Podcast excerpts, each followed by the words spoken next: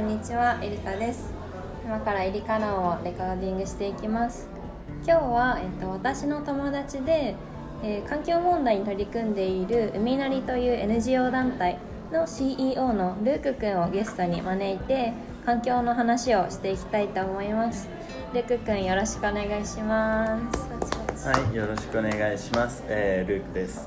えーっとちょっと紹介してもらったように海なりという団体で、えーっとこれは若者を中心に運営している、はい。えー海洋ゴミ問題に、えー取り組む NGO ですと。はい。で僕が今23歳でちょうど学生の時に大学3年か3年で始めたのでうん。二十、歳の時から、えーっと今ちょうど3年目。うん。になってようやく少しずつ人も増えて今20人ぐらい、まあ、学生が多いんだけどねで、えーやってますと。で僕自身は、えー海なりの活動がメイン。でその他にもちょっと、うん、違う組織。会社じゃないんだよね。組織にまあ関わって環境のことやったり、メインは環境問題。特に海洋ゴミ問題。プラスチックゴミね、うん。プラスチックゴミの問題とあと時々、えー環境ゴミ。環境ゴミってなんだ？環境問題。環境問題。環境問題以外のことも、うん。の社会問題も時々やったりうん。っていう感じジェンです、ダーとか？ジェンダーとか、えーそうそういうのね、うん。うん人権とか、うん。そういうのもやったり。うん。だからプラネットピーポー両方だね。うん、プラネットフィーバー。まさにそうそう。っていう感じです、はい。私も23か月前ぐらいからその環境問題みたいなところに気になっていてで来月それこそオーストラリア行くんだよ。あそっか。そうそうなの。えあれ？って言ってたっけ？行く行くことに決めたの。あそうなの？そう。あ言ってたね。あそうだ。言ったっけ？言ってた言ってた。うん。でそれもなんか向こうはプラスチック使わないとかな。んか人に根付いてるじゃない？考え方が、うん。うんでプラスチックだけじゃなくても動物をさ殺さないベジタリアンが多かったりそういうなんか循環？うん。サイクルがすごいいいなと思っててそういう人たちのなんか考えを学びたいと思っていくんだけど。そう。っていう感じで私も興味あるので今日環境問題とかまあ他に広げられたらそんな感じの話をしたいと思います。では聞いてください。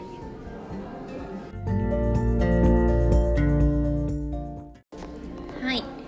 ではまず、まあ、環境問題の話に入る前にルーク君とエリカがどうやって会ったのか、それも1ヶ月経ったぐらいかな。経ってないぐらい経だね。ってないぐらいうん。なんだけど私いつだかななんか友達そのみゆ、うん。まあ共通の知り合いなんだけどみゆっていう子が結構環境問題それこそ気になってて、で結構仲良くってで彼女はプラスチックストローじゃなくて自分のマイストロー持ち歩いてたりして私は横で見ててへえみたいな感じだったの、でけ、うん、そうだね。で彼女が私結構ヨガとか海とか好きなんだけど、そしたら海で鎌倉の海でピラティスをやるっていうイベントがあってで呼んでくれてでその後にあのゴミ拾いみたいなのするよって言ってて、うん。へえみたいな感じで行ったのね。で私は結構その時癒しが欲しかったの、はいもう仕事で疲れすぎてて、うんわかるな。うん、で海であのマットじゃないけど引いて、うん。何人ぐらいいたのかな？15から20人ぐらいかな。うん。でピラティスをしたのね。でも意外とピラティス辛くてさ 海見てる暇あんまなかったけど。ピラティス辛かったら全部辛いけど そう。で終わった後にそうなんかどこだっけ？どっかの国でさランニングしながらゴミ拾いがそうプロギングね。あれ北欧だね。北欧？そうそう、ん。なんかランニングとゴミ拾いを掛け合わせて、うん。ランニングしながらゴミを拾うと、うん。消費カロリーが高いんじゃないかみたいな。ああそういう感じなんだ。そうそうそうまあ楽しくやろうねっていう感でそれをグループに分かれてやろうってなってやろうってなってっていうかそういうプログラムででやったのね。であんまりなんかそんなに私が見た限りそんなになんか目立った大きいゴミはないなと思ったんだけど、結構隠れてるところにちっちゃいゴミがあって、で、まあ、34チームに分かれてやったんだけどみんなのバケツに集めた時にあこんなにあるんだみたいな、気づいたでその後にそのチームというかプロジェクトをまとめてた女の子がなんか環境問題のクイズしますみたいな感じでチームになってクイズをした時になんか海に何万トンものゴミが流れてるみたいに聞いてなんかそこで初めてちゃんとなんだろう数字として知ったの私は。であこんな活動行けましたってなってでっていうのがなんか実はそれは今ルーク君が CEO でやってる海なりの活動だったんだよねってことをその時そうそう、ん会った時に。知った後で知ってね。俺その時いなかったからね。そうそうそういなかった。うん。でその後私をインスタグラムで見てくれたんだよね。そう、うん、あのそれこそミュウだよ。ミュウがそうだよあのインスタのストーリー上げてたの見て、飛んでみたいな形、うんうん。そう。そうで飛んでくれてなんかフォローしてくれてでみなんか私は別にフォローした人フォローする人でもないんだけど、うんうん。見たらなんかいろいろちゃんと書いてあったから投稿に自分の思いだったり。よかった書いといて。そう思いがある人だと思って、なんかフォローバックしてそしたらなしてなんだっけな。なんかまあ会うことになって。でうん。で会ったら深い話してみたいな感じで何かできそうだねって言ってまずラジオに来てもらいました、うんっていう感じですね。うん。でそう、うん、とそのさっき言った環境問題で海に何万トンみたいなそのうん。今の現状を教えてほしいみんなにリスナー。あーえっと海洋ゴミ問題の現状ってことだよね、あのね結構なね量出てるのよ。何百万トンとか年間に出るのね、で日本も年間で6万トンとか出てて、うんまあ、でもね6万トンって言われてもあんま実感湧かないとは思うんだけど、まあ、結構な量が出てますとか、うあとはね、あのーそのプラスチックごみの話で言うと、よくさうんなんかリサイクルできるものできないものとかって言うじゃない、で例えばプラスチックのゴミ使った後にさリサイクルの方にさ、まあ、ちゃんと捨てたらさ、うリサイクルされるかなって俺ら思うじゃない、うん。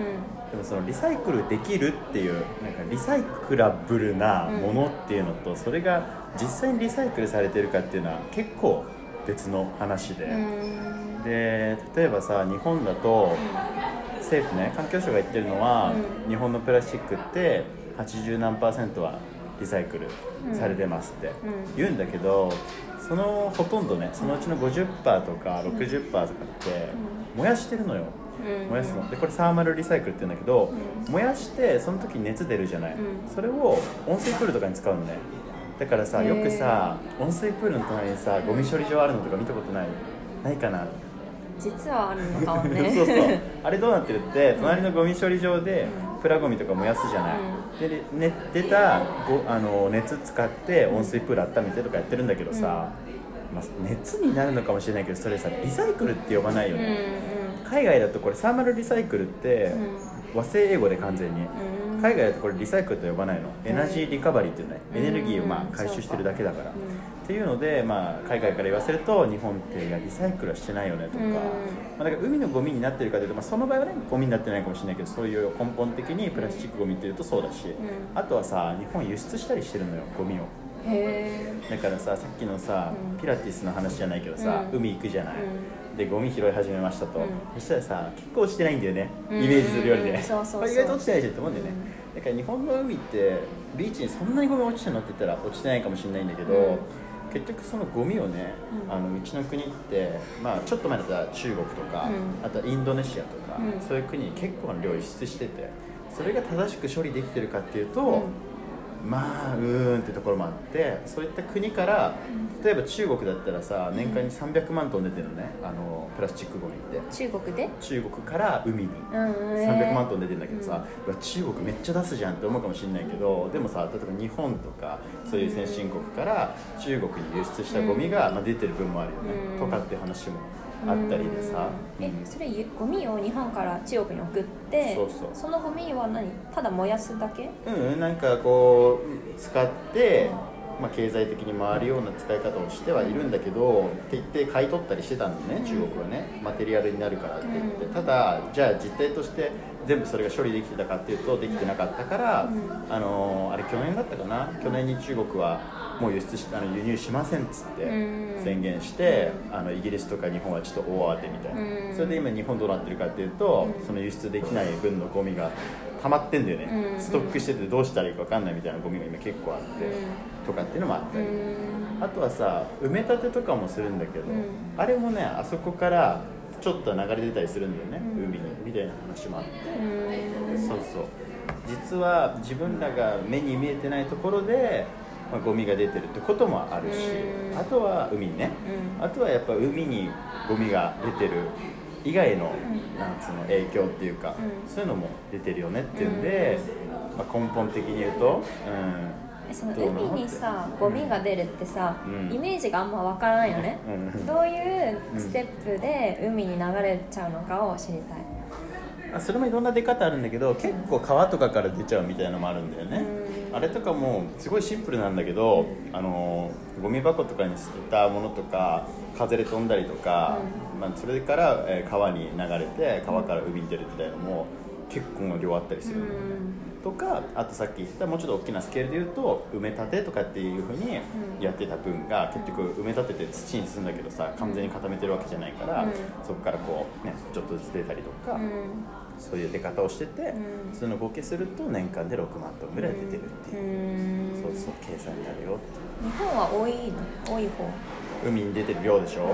うーん。だからささっきの中国のさ300万トンとか言われたらさ、まあ全然少ないなと思うけどでも少なくはないよね、うん。まあ欧米諸国とかと比べてすごく少ないわけではない、うん。ある程度やっぱり海にゴミは出てるし、うそれからそもそもそのプラスチックの消費とかプラスチックゴミの量とか、うんあとはさっき言った輸出してる量とか、うん。これに関して言うとかなり多い。っていうのが実態。そうそうそうさっきリサイクルの話でさ日本のそのエネルギーに変えるものはリサイクルって海外で呼んでないって言ってたじゃん、うん。それなんて呼ぶんだっエナジーリカバリー。けエナジーリカバリー、うん。でじゃあそもそもリサイクルって何なのって思ってさっき。うんうんうん。どういうことを言う？物に変換すること？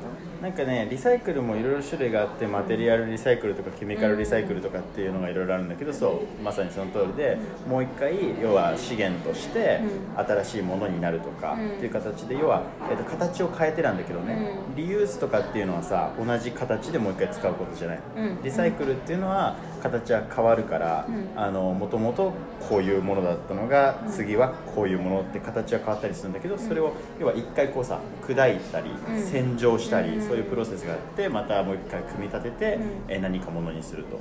そういうのをリサイクルっていう言い方をしてそうそうそれがリサイクル。砕くのはそういう工場があるそうそうそうそうそううん工場でそういうプロセスをして。なるほどね、そのリサイクルとかなんかそういうのに進んで人々が動いてる国ってうん。さっきオーストラリアって私は思ったから言ったけど、どういうところがある？ヨーロッパだね。特に北欧。へーとかは、えー、とスウェーデンとか、うノルウェーとかっていうのはかなりリサイクルに熱心、うん。あの政府レベルでもそうだし一人一人の意識も高いっていうふうには言われてるよね、うん。制度としてもさ例えばデポジットとか、あのゴミ返したらちょっと高めには値段がついてて商品うん。だからゴミこうやって返したら例えば10円返ってくるみたいな、うん、ちゃんと返そうねっていうのが、まあ、きちんとしてたりとかっていうのも北欧は結構進んでるっていうね。うん。あとはヨーロッパ諸国も、まあ、ドイツとかああいう国も日本に比べちゃ頑張ってるなっていう印象はそうあるよね日本はなんで進んでないと思いますか？やばいね。今日このさ めちゃくちゃゴリゴリの環境の話してさ大丈夫だよこれ。なんでなんでが私のあのもうちょっとなんかさ人に焦点当ててやらなくていいのこれ。でも私すごい思うのは、うん環境問題って言われても、へえでさ今まで人は終わってきたと思うし、ん。人っていうとねあれだけど結構マジョリティとしても、うん。で私も環境問題って言われただけじゃなんか動こうとしないのがあって、でなんかでもすごい人に落とし込むのってすごい大変。っていうか難しい問題だと思ってるのね、それこそルーク君もあの演説したりいろんな人と会うけど結構アプローチ方法って難しいんじゃないかなと思っててね、うん。あまあんまり興味ない人に対して。だからなんかどう言った方がうん人が動くのかなって思ってるなんかさ俺からするとさあのいきなり根本論みたいになるんだけど、うん。てか人間レベルの話になるけどさ、やっぱ価値観だよね。価値のあり方がさ、それこそ今うちらって資本主義ってやり方をしてるじゃない、うん。世界的にね。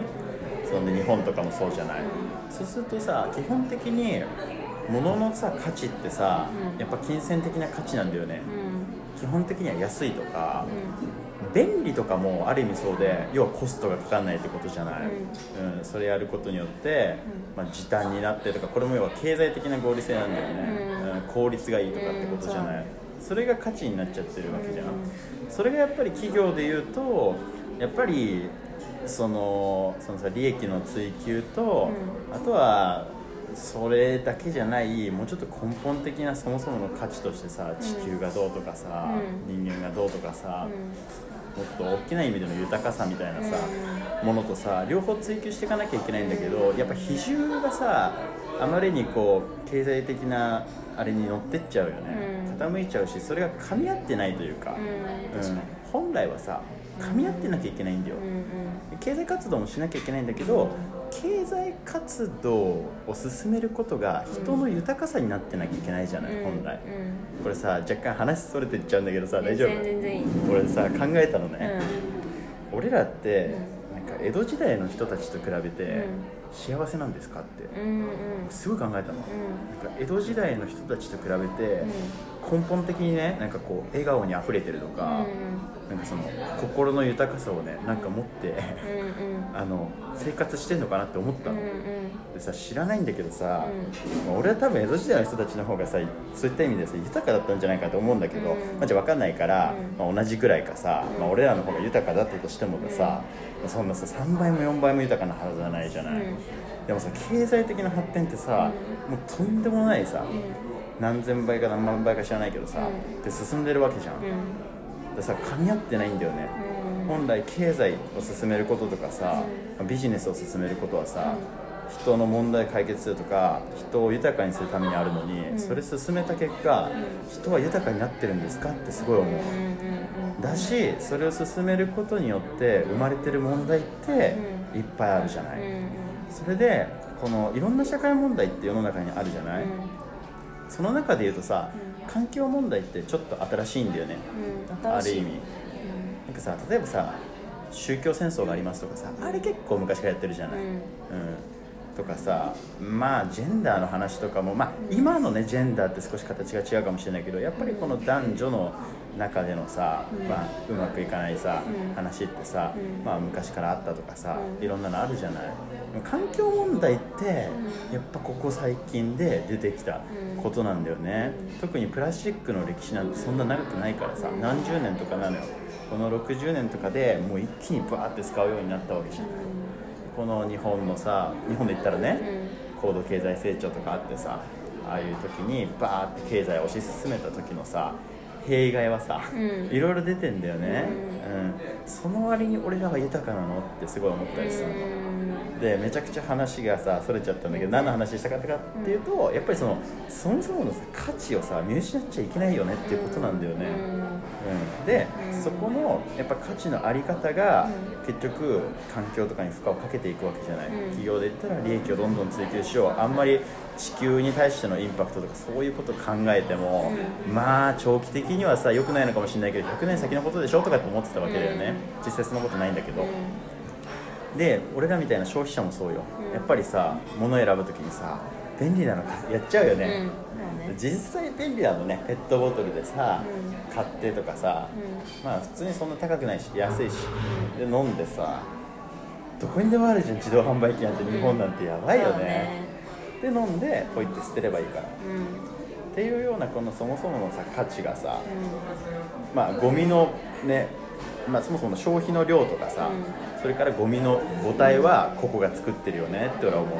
でそれが海に出ちゃうとかっていう話は、きちんとインフラが整ってないとかっていう政府レベルの話が入ってくるよね、きちんとリサイクルしてないとか、うん。でもこれもね言ったら経済合理性だと思うよ俺は、うん。だってマテリアルリサイクルケミカルリサイクルとかするよりさ、燃やしちゃった方が安いもん普通に、うん。とかって。でバンバン作ればいいのプラなんて安いからさ、どんどん作ればいいのよ、うんっていうこういうなんか価値観の、うねなんかブレというか価値のあり方、ん。俺はね結構これ根本的な話なんじゃないかなって思う、うん。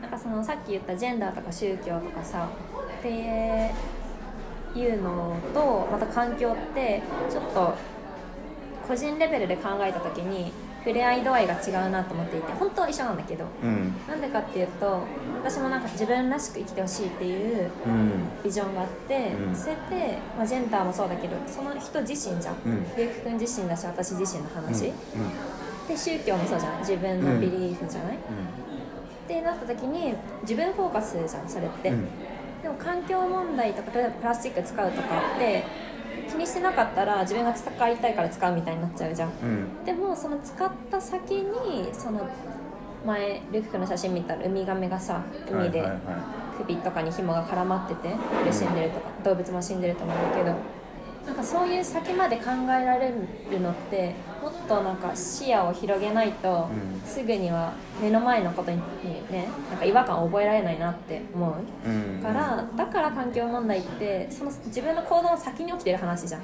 そうだね。そう。だから難し難しいというか考えればいい話なんだけど。自分ごとにねうんしにくいよね。自分ごとまさに、うん、でもさその話で言ったら、うん。まあ、環境問題もまさにそうだし、うんもう全てだと思うよ。だからこれもさっき言った今のさ経済のあり方だけどさ、俺らがさ、まあ、今もこうやってコーヒー飲んでますけども、うん。これ誰が作ったのっていう話だよね、うん。そもそも誰が豆育てたって、うん。誰がそれをさこう引いてさとかさ、普段食べるものもそうよ、もう自分のそれこそ身の回りもう自分事のはずなんだよ、うん。自分事が自分事じゃないね全くそうだね。俺が今日背負ってきたカバンとかさ、うもうそもそもそのマテリアルレベルで言ったらどこの国でさ、うん。そもそも例えばそれもプラ使ってんだろうけどさきっと、うん。石油を取ってさうん。それをどこで繊維にしてさ誰がさそれね塗ってここに持ってきたのっていうさ、うん。そういうのが見えないうん。よね私日本は特にそれがあんま意識ないよね。ううん。でそれはうんダメだと思うよね、うん。だって実際それを使っていて例えばもしかしたらだよ、まあ、いわかんないけどね、自分が今使ってるさものがさうん。自動ロードで作られてたらどうすんのって。自分が使ってるものの裏で、まあ、子供たちの将来がなくなってるとか、もっと言ったら人が死んでるとかね、あじゃあこの話も環境だからちょっとしとくけどさ、環境問題ってさ、深刻なの？ってさ、プライオリティってどうなの？って優先順位って。確かにさ戦争とかさ起きるじゃない。人死んでるじゃない、環境問題ってまあ動物かわいそうなの分かるんだけどさ、って。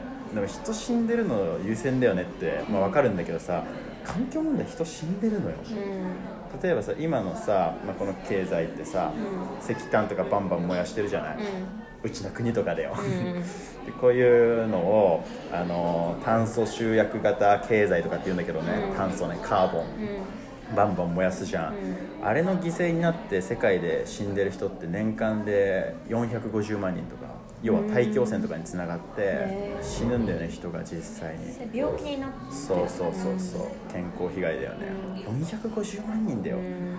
例えば武力行使でさ戦争とかね紛争とかあれで亡くなる人ってちょっと待ってねこれ下手に喋って違ったらやばいから、うんまあ、でも俺の、うん。えー、と確か記憶だとうん。15万人とかだったと思うのうんうん。ね、でさ、まあ、どっちがねなんか大事な問題どっちが大事じゃないとかじゃないんだけどさ、うん。数にして多いということよ、うん。やっぱり450万人って。うんって考えた時に、うん。じゃあうちの企業がさ、うん。別にそんな人殺すようなビジネスしてるわけじゃないよって思うかもしれないけど、ね、うちの企業石炭燃やしてるだけだよって思うかもしれないけど、でも実際それの裏側で人死んでるかもしれないとか、まあそんな考え始めたらさ生活できないんだけどね、でも。まあ、でもでもだよ。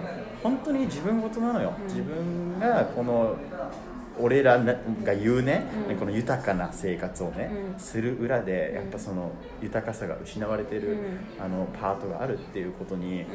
やっぱり目を向けないのは、俺はねなんかおかしなことかなって思う、うんそうだね。そうそうそそのなんか人死んでるとか、うんそういうことをみんながみんながっていうか人が知れば、うん。その人の行動はちょっとでも変わると思う、うんうん。だからそんなそういうこともそうどんどん言ってって発信してってほしい。来た。あのさ発信の話で言うと、うん。俺この日本人って特にここ弱いじゃん。こういう社会問題とか環境問題にあんま目向けないじゃん、俺こういうのペラペラ喋っては怒られるかもしれないけどさ、俺メディアダメだと思います、ん 言っちゃうと。どんなメディア？マスメディア。うん。うちのさマスメディアってさ俺らがさ LINE ニュースでも何でもいいよ、テレビのニュースでもいいよ、開くじゃん、うん。もう誰々がさスキャンダルだとかさ、うん。なんかさ不倫だとかさ、うん。いやいいんだけど、うんうん大事じゃないとは言わないけど、うん。なんかないの他にって思うの、俺例えばドイツとか、まあ、ちょっとドイツとかもね行ったりするんだけど、うん。ドイツとかさもうちょっと熱心にやってるよ普通にうん環境問題とかさ、まあ、社会問題とかさトピックでやっぱ上がってくるよね、そういったのがさメディアがそうだとさ、うん。家族でさ飯食べてる時のさ、話のさ話題もそれになっちゃうしさ、で逆にドイツとかさ、そういう問題とかきちんと取り上げられてるから、うん。食事の時とか友達といる時とかもやっぱそういうこと話すとかさ、うん。ってどんどん広がっていくじゃん、うん。っていうのが。友達と問題について話したことない。そうなんだよ、でうん。良くないなって思ってるわけ、うん。でで2軸あるんだけど、うん。一つは、まあ、当然やっぱマスメディア変えていかなきゃいけないよね、うん。とも思うんだけどその一方で同時にね、まあ、諦めるわけじゃないんだけど、うんまあ、俺らとしてできることというか、俺らの世代とかって Z 世代とかって言うんだけど、うん。エリカも Z 世代かな？うん何 Z 世あれ？何年生まれ？代95来た。Z 世代最前線。大体俺らの上がミレニアルって言ってるの。よくえ私たちミレニアムじゃないの？Z だよギリギリ。95から Z よ。そうなのね。そう、ん。だからミレニアル世代の次に来る世代。俺らの世代って Z 世代ってうんジェネレーション Z とかって言うんだけどさ、それは世界中で？そうそう世界中でね。この世代ってまあいろんな特徴があるんだけど一番言われてるのはデジタルネイティブってやつ、うんでオンラインとオフラインの垣根がないっていううん自由に行き来ができる。だから俺とさエリカもそうじゃん。言ったら、えー、とオフラインでうちのイベント参加したんだけど、うん。その後俺とはオンラインでつながって、その後オフラインで、あのー会って、うん。実際オンラインで発信しようとしてるみたいな こういう感じじゃん、こういう、そういうことができるわけ、うんだからすごくミクロなというかね、うんこう、えー、とグラスルーツななんて言えばいいんだろうねこういううーん俺らレベル。別にマスメディアとかじゃなくて、一人一人がさ発信力を持ってるし、ん。例えばインスタグラムとかもそうソーシャルメディアとかもそう、うん。あれもさインフルエンサーとか言ってフォロワーめちゃくちゃ多い子とかじゃなくたってさ、なんかいいコンテンツとかさポンって上がったらさ、うん。拡散とかしてもらえたりするじゃん、うん。結構あるじゃんそういう動きって。でああいうのをうまく使ってうちらの世代の特徴も生かして、マスメディアに頼るだけじゃなくて、うん。あのこうみんな一人一人が、うん。あの声を上げていくとか、うん。少しでもいいから発信していくって大きな力だなって俺は思ってるのね、うん。そうだね。Z 世代なんだ。知らなかったそうなんだよ。Z 世代だよ。そうそうそう。大体あれって15年刻みぐらいに世代変わっていくから、うん。95年生まれから2010年とか生まれ、まあいろいろ諸説あるけどね、うんうんとかって言われていますっていうことで、俺らとかってだからその中でリードしていく立場にあるの、うんジェネレーション Z をリードしていく立場にある頑張ろう。頑張ってるのもけど。う何の話してんのこれ。Z 世代なんだぜ。Z 世代のさ話もさ、もうしたいんだけどさ、もうどんどん話取れちゃうよねこれ。どういう話なの？やばい。うん別に。やばくないよ。大丈夫だよ。めっちゃ取ってるこれ。大丈夫だよた代いそれもでも結構つながってると思ってて。え待ってじゃあ、うん。リスナーの人で Z 世代は1995年生まれからうん。2010 10年。生まれ。だけどまあなんかそのね正確に定まってるわけじゃなくてうん。いくつか説はあるんだけど、あのそういうふうに定めてるのが一般的だと思う。ウィキペディアとかで見たらそうなるかな多分、うんうん。そうそう。それで？でささっき言ったさうちらデジタルネイティブっていう特徴があるわけよ、うん。でその他にね言われてるのはね世界的にね、うちらのその消費行動のあり方うん。は、うん。いろんな軸があるんだけどその中でエシカルっていうのは言われてるのね。あまあ、最近よく言う。そうそう倫理的な、あのエシカルコンシューマーとか言うじゃん、うんうん、何エシカルあのエシカルって要はこう倫理的なみたいな話なんだけど環境問題とかもそうだよね、例えばさその商品を買ってでもそれを作られる過程で、まあ環境をものすごく破壊してるとか、うん。動物が死んでるとかこれは倫理的じゃないよね、うんうん。とかうーんさっき言った児童労働とか、うん。児童労働の方が安いんでは当たり前じゃんそんなのは、でもさそれ倫理的かなってことなんだよね、うんなんか昔さナイキかアディダスかさ問題になったよね。それについてさ俺言及したらやばいんじゃないのって話なんだけど。ありました、うんはいで、うんそうそうそうそういうのよ、うんだからさ倫理的なうーんあの何消費うん。とか最近だとさこれなんか英語横文字ばっかでうざいなとか思われるかなうん。思われないかなあ大丈夫。コンシャスとかってさ、う意識的なっていうか、うん。 conscious consumer とかさ、うん。 conscious に。 consumption とかであれも要は意識的なっていうのはこういうことよ。こういうところに対してきちんと意識を傾けてる消費者のことを、うん、そういう言い方をしたりとかってことなんだけれども。でさで話戻ると、うん。世界的には俺らの世代ってエシカルに重きを置くと言われてるのね、上の世代とかは例えばラグジュアリーとかなの、うん。俺らの上の世代ってそうそうラグジュアリーとかあとは旅行とかなんかそういうトラベルねなんかそういうのに価値があるとかなんだけどステータスとか社会的な、だ俺らの世代はエシカルですとでもねこれ生まれたコンテクストって、まあ、やっぱ大きいと言われているのは、まあ、9.11ありましたとアメリカで。あれもやっぱりこううんいや今の社会ってどうなってるのって少なくとも向こうのね人たちが思うにはこう十分な出来事だったんだよね。とか、まあ、今のこういう環境問題とかっていうのがすごく深刻化してきた中で俺らの世代っていよいよもうこの社会このままスルーと流してたら持たない。もうあのこの最大の被害を受ける最初の世代だし、これをこう改善するチャンスを持ってる最後の世代だし、っていうことで動き始めてるんだけどね、でもね俺はね日本に特化して言うとねあんまないと思うの。俺らの世代がエシカルに対してその関心が高いかって言われるとどうかなって思うの、どうしてそうなるかっていうとさっき言った9.11とかさ、もうさあんまさ俺たちって自分ごとにならないよね、とかさっき言った環境問題も目に見えないんだよ、うん。日本ゴミ落ちてないから、ん。でも輸出してるんだよね、うん。とか日本で自動あもしかしたら働いてるかもしれないけどでも一般的じゃないよね、うん。日本でさ子供たちがさタバコ巻いてるとかさないんだけどさでもさそれ世界ではやってるわけだしそれ輸入してるわけじゃない、だから俺たちも間違いなくそれに関与してるんだけどでもなんか自分ごとにならないっていうような印象がある。だからそう世界的な流れはでもチャンスなんだよ。俺たちの世代がやっぱりエシカルっていうのにちゃんと関心を持ち始めた。っていうコンテクストがある一方でただ日本に特化して言うと俺はね俺の意見はまだ全然足りてないと思ってる。でもだからこそこの日本の俺らの世代のエシカルってところをさっきちょっと言ったようなデジタルとかねオンラインオフラインみたいな話とか発信とかっていうのを含めて高めていってでちゃんとこう世界の動きとして俺らの世代でね世界的に俺らの世代であのこの問題を少しずつあの取り返していく。全体的にね、まあ、世界を良くしていくっていうことをねしていけたらそうだね。まあなんつうの問題深刻なんだけどさ、まあ、ワクワクするよねそうやっていい世界を作っていこうって、なんかすごいさネガティブになる人たち多いんだけどさ、もう世界は終わりだみたいな、うん。もう環境も終わったみたいな、地球も終わったみたいな、まあ、終わってはないよ。その俺から言わせたらさ地球だってさ今からきちんとやっていけば間に合うし、正直。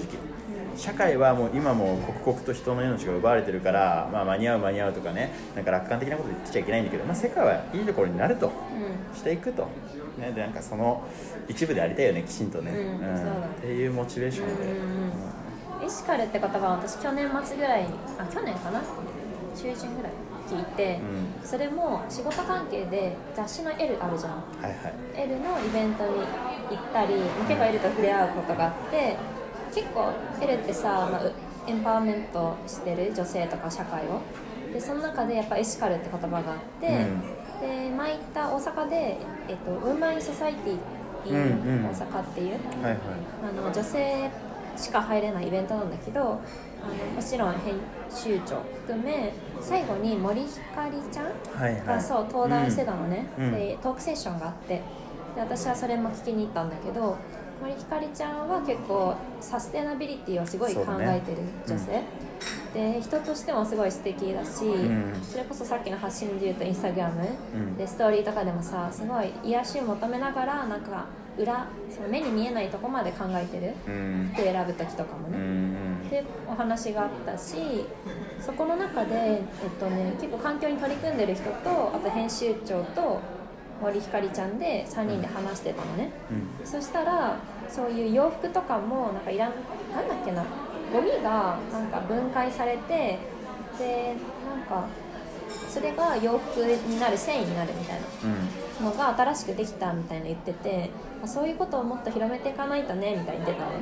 うん。だからなんか、うん、なんかそういう著名人が発信してくれるとやっぱり広まりやすいっていうのもあるし、うん。なんかやっぱりその Z 世代だっけ、うん。っていうのもちょっとでも興味があるならねどんどん広めて、まあ、まず知ることからうん。このラジオを通してもそうだし、ん。情報収集してやっていくっていうのが必要だし。で私も聞きたいし多分リスナーさんも必要だと思うんだけど環境問題って大きく考えてもまずのファーストステップっていうかうん。身近なところからできることうん。を知りたくってなんか私オーストラリアに友達が1人いるのね、うん。でその子がすごいプラスチックとか使わない子ででなんだっけなあそう。最近日本のカフェとかでもあんまりプラスチック使わないようにするところがあって、でもなんか私が一人このプラスチックを使うが使うまいがそれって変わるの？って思って。うんでその私疑問あったら結構聞いちゃう人だからさうん。すぐオーストラリアの方に連絡して、うん。なんかこれって意味あるみたいなって思っちゃうんだよねみたいな。そうだよね。そう。多分あるんだろうけどみたいな。そこまで行動に毎日プラスチック使わないみたいな、ん。今できてないみたいな、うん。どうやって考えてるって言ったらその子はなんか自分が使ったプラスチックがそのまんま海に流れちゃうって考えてるって言ってて。確かになんかそういう、まあ、それが本当にそうなるかどうかわからんけどそうやって考えれば少しでも本当に減るじゃない、うん。うんってことが友達10人でやったらそれその分減るわけじゃない、うん。っていう考えが自分にはしっくりきてうん。っていうのもあったり。そうね。あそこが聞きたいってこと。そう。できることと考え方。これさどこの切り口から話してもいいと思うんだけど、まあ大きく言ったらさいきなりさドンってさ変われないんだよね。う例えばさこのプラスチックの問題ってさ消費者がさいけないか生産者がいけないかってあのチキンエッグなんだよね、あの鳥と卵、うん。卵と鳥、んうん。なんだよね。でさ消費者がいきなりバッて変わるって無理だよ。だって便利なシステムがあってさっきみたいに自動販売機で売られてて逆にそのどこでもさプラスチック使わないで飲めるなんていうお店とかが普及してないんだもん。うん。かといってじゃあ生産者変われよってさそれも無理だよね、うん。だってそういった需要がまだないかもしれないし、とかって。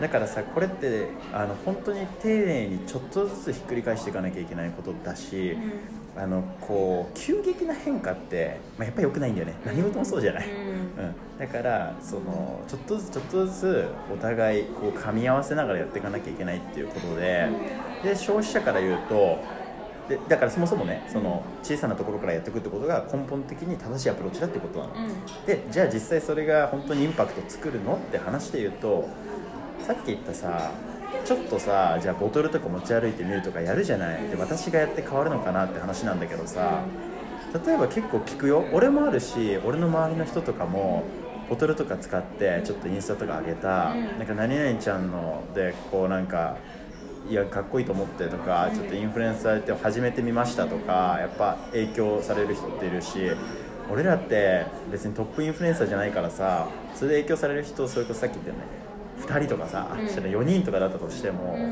ぱ1から4になるならさ、うん。もう4から16ってさもうこうさ、うん。事情資金増えていくわけよね。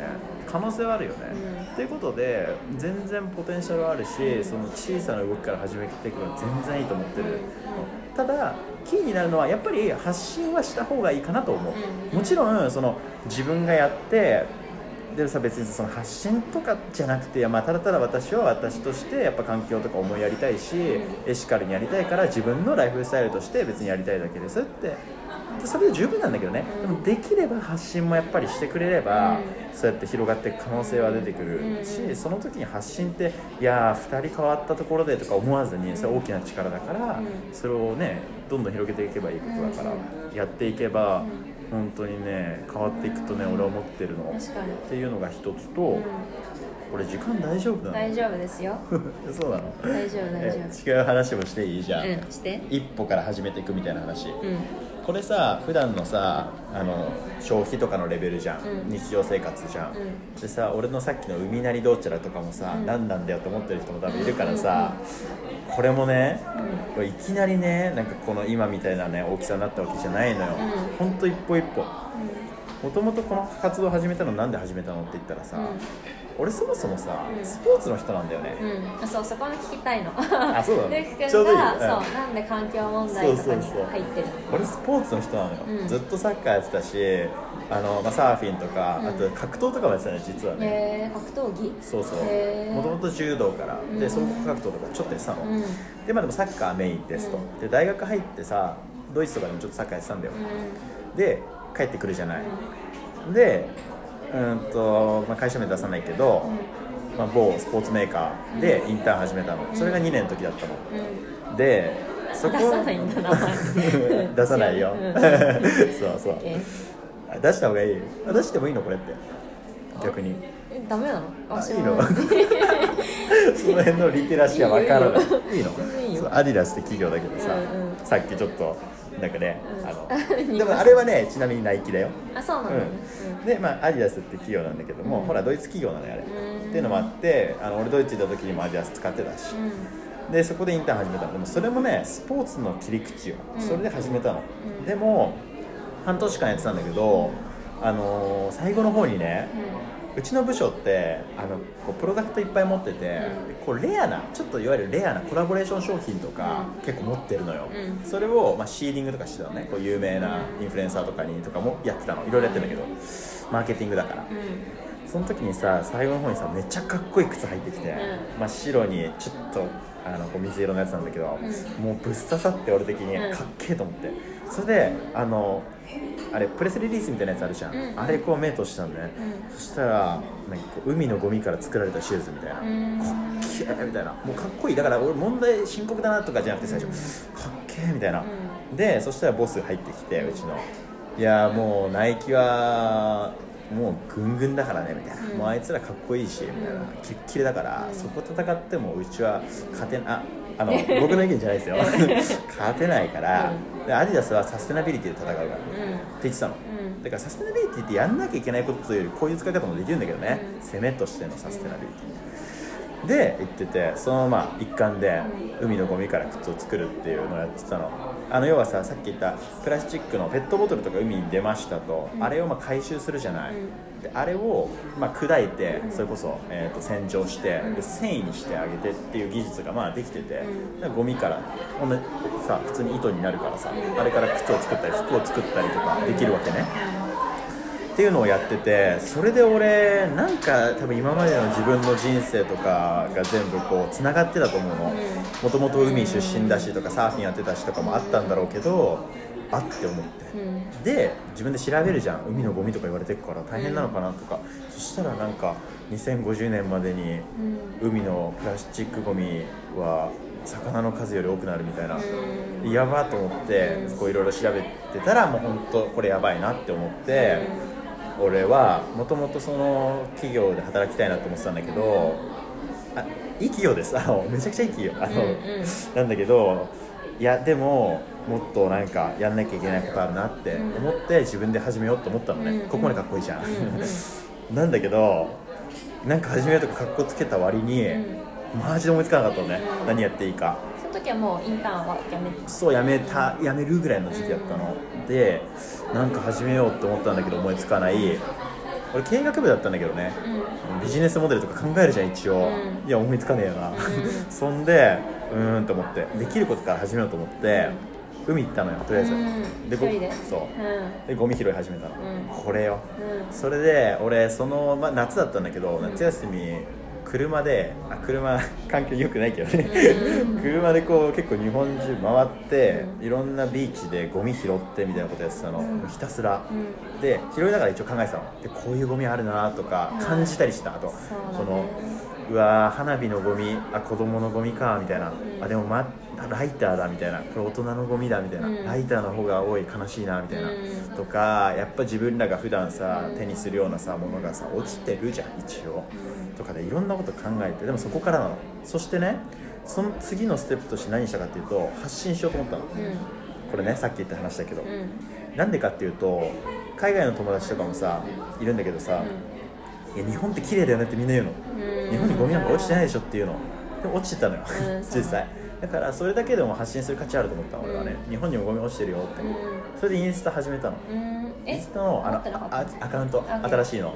うん。OK って何 OK って何ああやなさんとあのそれで、あんなんさ、は2分ぐらいよ新しいアカウント作るなんて、うん。で初期費用ゼロゼロ円。で始めましたと、うん。上げてたの。俺ねあのこう左手にゴミ持って、うん。右手で取ってうん。上げてたの、うん。ちょっとしたキャプションつけて、うん。さあ多分このさ俺バングルつけてあのラジオだと伝わらないんだけどバングルつけてんだけどさ、うん。これが映えたんだろうね、うん。なんかすごいねフォロワーがね爆伸びしたの、ね。なんかちょっと何ヶ月かで本当うん1000人超えてバーみたいになったのね。それは英語で？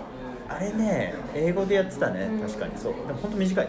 あの1センテンス1文とかのキャプションで上げてて、うん。でハッシュタグとか使うじゃん、うんうんでハッシュタグ見て学んだりしてた、うん。それこそインスタとかでも結構学術的な部なんかあれとかもあったりするし、うんあとはこう活動とかあるじゃん世界の。それこそオーストラリアとかいっぱいあるんだけど、それとか見て学んで、うで同時に発信してってやつなん。でフォロワー増えましたって、うん。そしたらねそのフォロワーがね、よく見たらめちゃ有名なこう環境団体世界的にね、うん。の CEO ですとかそれこそ国連関係のディレクターとかがうん。なんかフォローしてくれてて、うんそれがねきっかけであの DM とかでこういろいろ相談したりとかなんかこういうこと考えてやってんだけどとかどうしたらいいかなとかいろいろできるようになるじゃない、うん。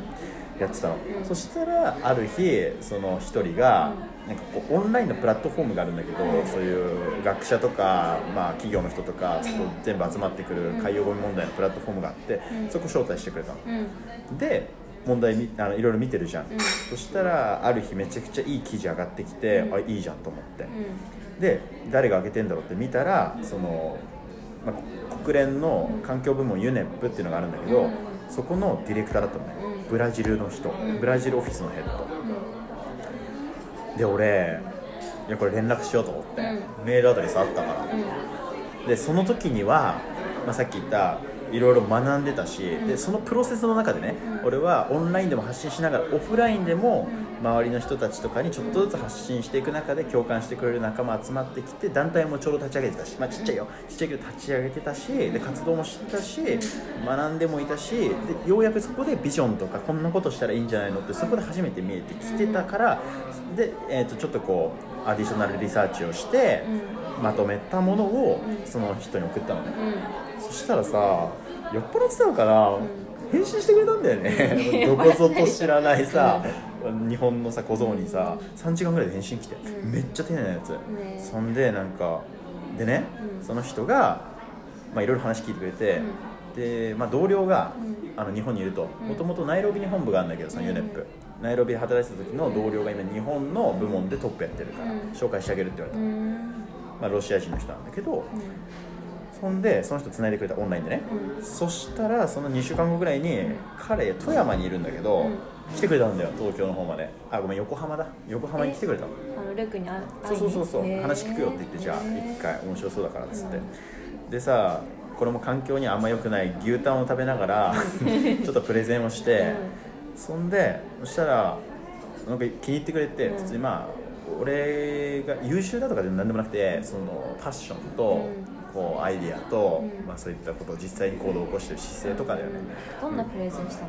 プレゼンというかその話話ね。話をね、うん。こう俺のピッチングをして考えとかやってることとかを、そしたらいいじゃんってなって、うん。それでね彼がね結構ねサポートしてくれるように、ね、なって、うんね。そこからなんかさ俺とか国連とかさつながりとかさ、国連関係の登壇とかさしたりしてんだけどさ、などうやってってさこんな感じよ、うんうん。もう一回巻き戻してブーっていくけど、うん。なんだったって海行ってゴミを拾ったのよ、うん。これはできるじゃん誰にだって、うん。誰にもできると思う、うん。そこからただ一歩一歩進んでいくっていうことが大事常にね、でみんなさ言うのがこれ TED で話した内容なんだけどうん。さ、あ TED Talk でもね 話したんだよね。そうそうそう。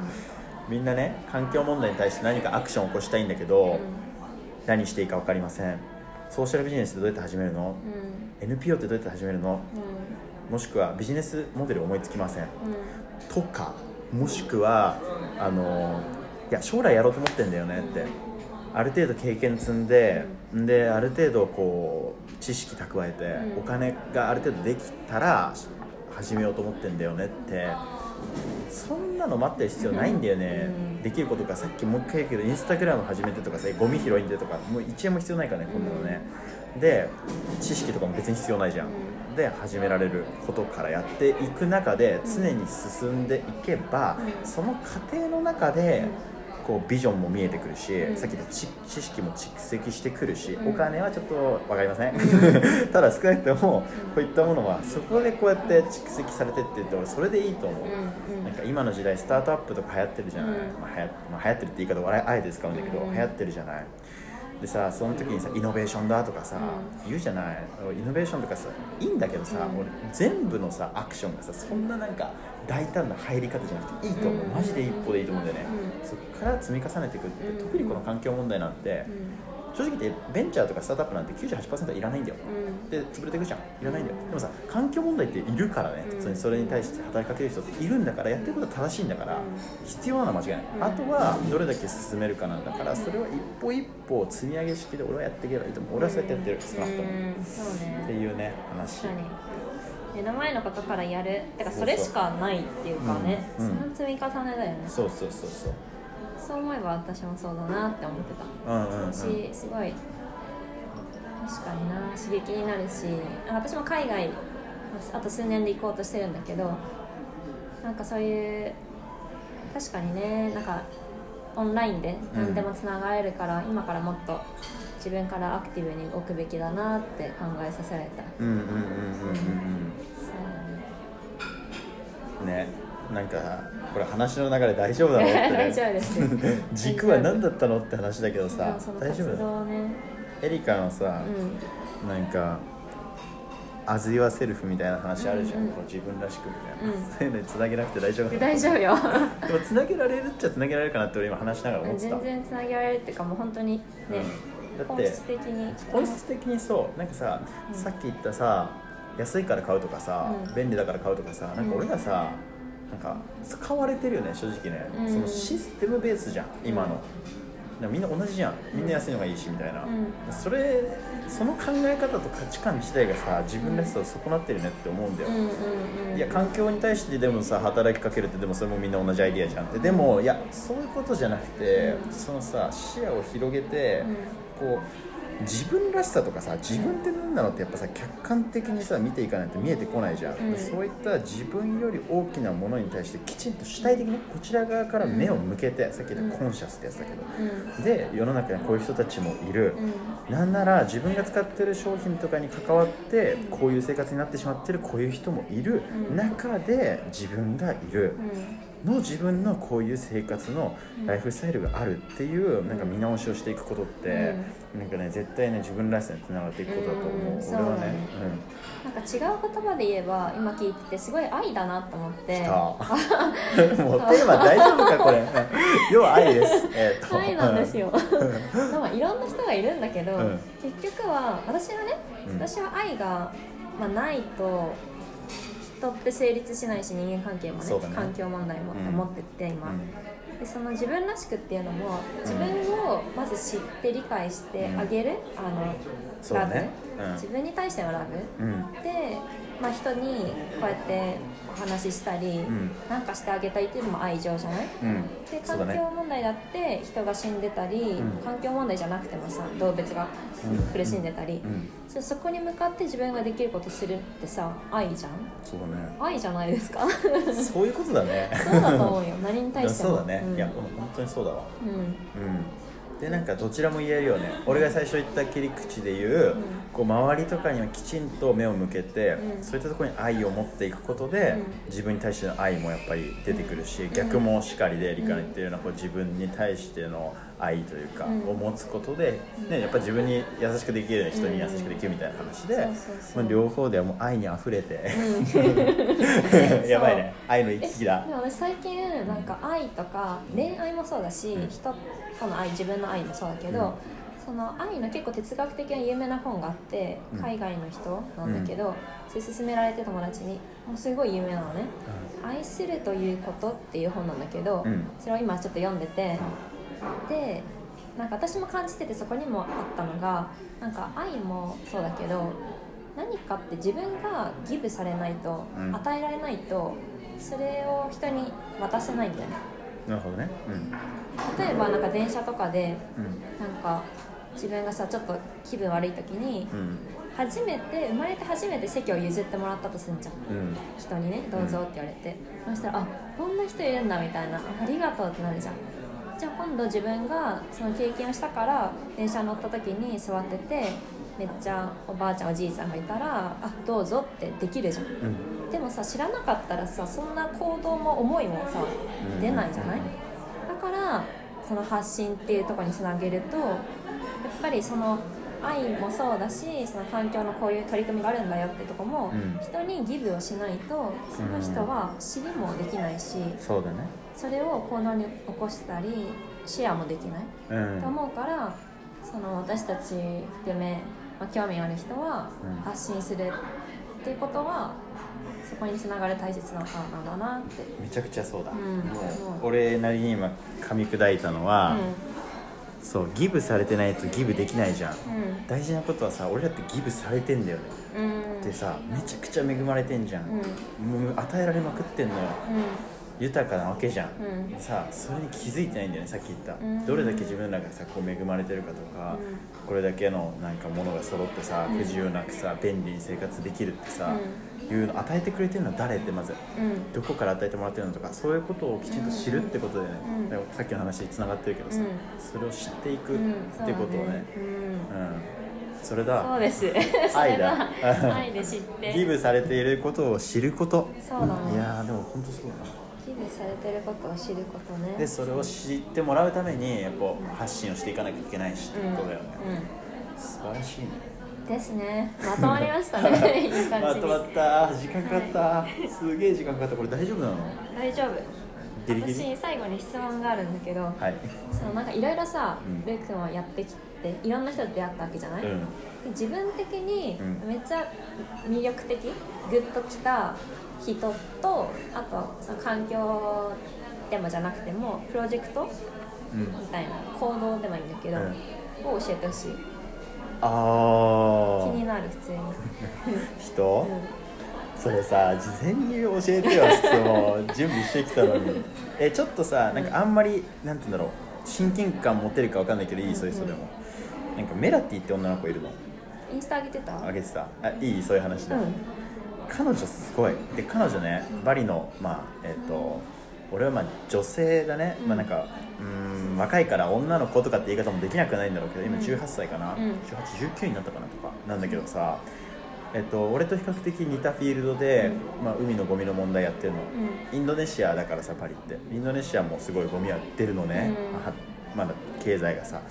伸びてる時で、うん。インフラが整ってないし、うん。でさ彼女すごいのはさ活動始めたの12歳うん。やばくない？小学6年生でしょ。俺何してたっけねって話、うん。小学6年生の時なんてサッカーやっててまあなんか試合のこと考えてたけどぐらいじゃん、うん。やっぱその時からさ始めてさ活動を、でもね彼女も本当一歩一歩でさ、うんで彼女がやってる団体さバイバイプラスチックバックスって言うんだけどさ、うん。めっちゃわかりやすいじゃん。ビニール袋にバイバイってことなんだけどさ、うんうんビニール袋なくそうって思ったわけだよね。だって海にゴミあってビニール袋だからって、うでなんでこんなとこにあるんだろうって。でそもそもビニール袋こんなに使ってよくないって思ったわけだよねじゃあビニール袋をなくそうって、そこからやったわけじゃん。バリっていう、まあ、ある意味小さな島のビニール袋をなくすってことを、まあ、ミッションに活動を始めて、6年かかったんだけどさ先日さあれ、まあ、ちょっと前だけど何ヶ月か前だけどさバリ禁止になったからねビニール袋ついに。やばくないっていう。だしやっぱその過程で彼女って俺の言ってる話と一緒なんだけど俺とも全然レベル違う人だけどね。その過程の中であのー要はなんて言うんだろうなその最初始めた時は彼女プレゼンでも言ってんだけど、ビジネスモデルもなかったし同じ話資金もなかったし何もなかったけどできることから始めていってアクションの中で自分のプランを常にアップデートしていってだから最終的な着地点としてはビニール袋を廃止しただけじゃなくていろんな経済的なインパクトを作ってるのね彼女。でその結果去年とかさワールドエコノミックフォーラムとかあるじゃん。登壇しちゃってるしねみたいな18歳で。半端じゃないじゃん。みたいな話であれそうそう何なのっていうとえっと去年のねえー8月にあ違うごめん。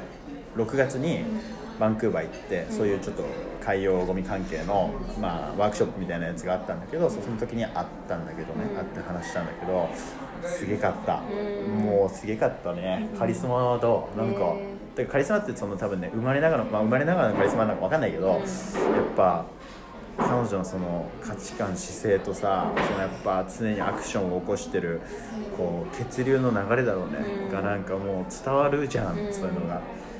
すげかった。俺的にはね。熱量が伝わる。熱量だねもう血の流れが伝わってくる。あの別にすごいなんか抗議活動してなんかめちゃくちゃうわーみたいなタイプじゃないの、うん。そういうのじゃなくて、もう内側から溢れ出るその活力と熱熱量というかそういったものともう目の輝きがね、すげえなって思った人だった、うん。それは本物だね、うん。へ彼女本物でした。なるほど。なんて名前だっけ？メラティ。メラティ。調べれば出てくる、メラティで出てくると思うよ。ちょっとあの名字がねごめん。難しいんだよ。ほらインドネシアの人だから、うん、メラティ。だっけあとは行動とかプロジェクトとかでいいなって思ったの行動とかプロジェクトいいなって思ったもの、うん。なんか、うん。環境に取り組むのにも、なんかいろんなプロジェクトがあると思う、ね。その中でレイク君があいいなとか思ったもんねあー。難しいな。一つに絞るの難しいけど、ちょっとダラダラしゃべる感じになっちゃうけど、まず、えっと、俺がいた企業ね、うん。アディダスがやってたプロジェクト、うん。あれアディダス X パーレーっていうプロジェクトなんだけど、あれもちょっといろんな意見あるんだけど、俺は少なくともある観点ではすごく良かったと思ってて、それはこの環境問題とかってやっぱちょっとどうしても硬くなりがちだよね、でもちろん深刻な問題だから当然シリアスにやらなきゃいけないんだけどでもやっぱみんなを動かしていくためにはまあポジティブなさバリューじゃないけどこうやっぱ魅了するとかさそういうのすごく大事だと思っててそういった意味では俺さっきちょっと話したけど最初のいあの印象ってはかっけえだったから、うん。